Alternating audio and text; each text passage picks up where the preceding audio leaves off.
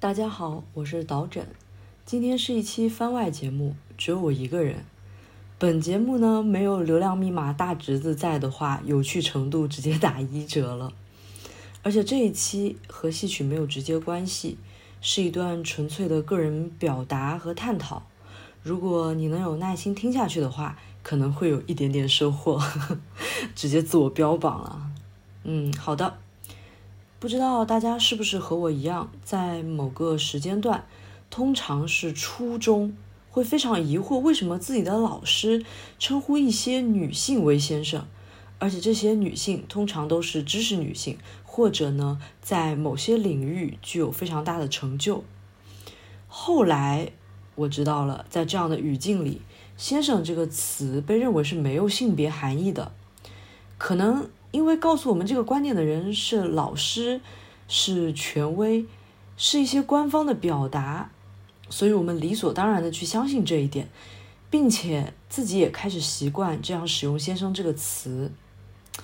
也大概前几个月啊，我才开始想，为什么“先生”这个词明明在普遍认知中指的是男性，却在女性具有较高成就的情况下，他能够被称作是先生。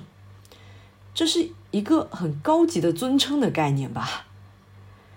然后在一个拼命拖拉不想写论文的晚上，我去研究了一下“先生”这个词。以下是我根据一些论文收集来的材料。先秦时期就有“先生”这个词了，孔子、孟子、墨子这些老师傅呢，就被他们的徒儿和仰慕者称作先生，所以它并不是一个舶来的词汇。先生，先生。它的本意就是字面意思，先我而生，年龄大了，他就是尊者，所以引申义就变成了尊者之称。再引申一层呢，就出现了老师和丈夫这两个比较好理解的意思。而后唐宋元明清都是在这个基础上做出了一些添加，算命先生，而这个先生呢是职业称呼，嗯，直到民国时期。先生这个词在表示尊者之称的时候，开始用于一些女性，沿用到当代，并没有太大的变化。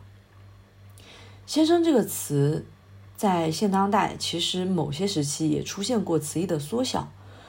建国后大概二十五年左右的这段时间，先生这个词被打上了一些阶级元素，能够用它称呼的人范围变窄了，数量变少了。那么提问？这个时期称霸一方的称呼词汇词语是什么呢？那肯定是同志，对不对？嗯，我说这一段啊，是为了说明整个社会环境对词汇的影响有多么直接，多么干脆。再说回“先生”这个词发生性别转向的民国时期，我念一个这个问题啊：为什么尊者之称？在这个时候开始称呼女性了呢？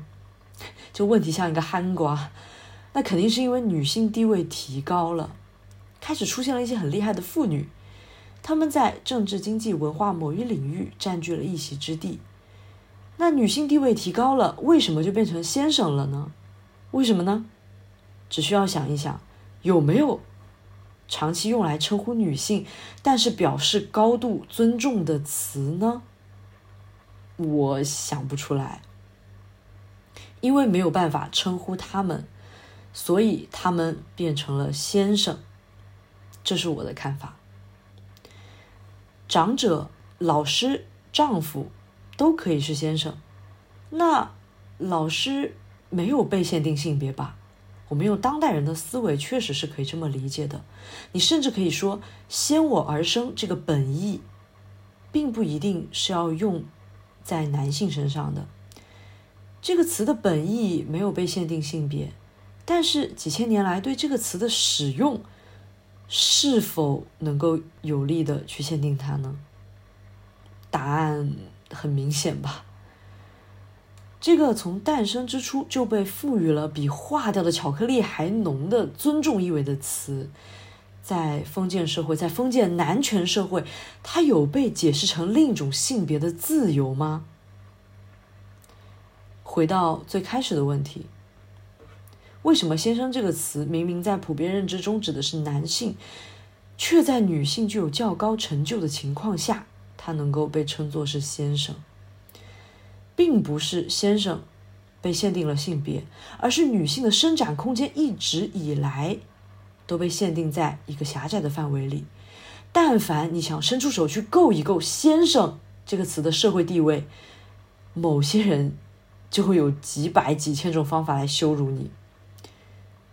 这种情况发生了改变以后啊，民国时期有一些呢像男人一样优秀，这个打双引号的女人获得了社会地位，他们被尊重，他们确实应该被尊重。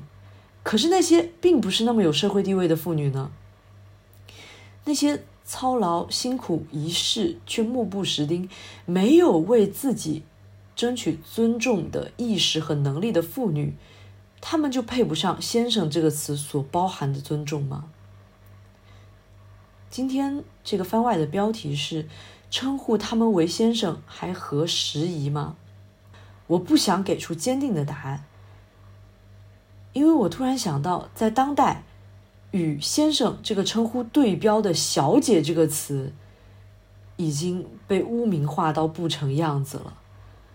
莲花这种象征清廉正直的意象呢，表示美好的“圆”女字旁这个“圆”，它呢，想到这些，我直接就不寒而栗。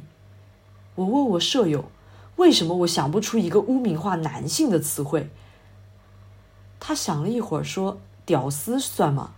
我脱口而出：“可是你听说过屌丝文化吗？”我们两个人沉默。词汇没有错，尊重没有错，取得的成就也没有错，那错的到底是什么呢？嗯，好啦，我想说的结束了。如果你坚持听到了现在，请接受我的感谢。我们下周二上午更新的第四期主题是千呼万唤却不复演的绝版戏，又名《大侄子》，求求您再演一次，就一次，敬请期待。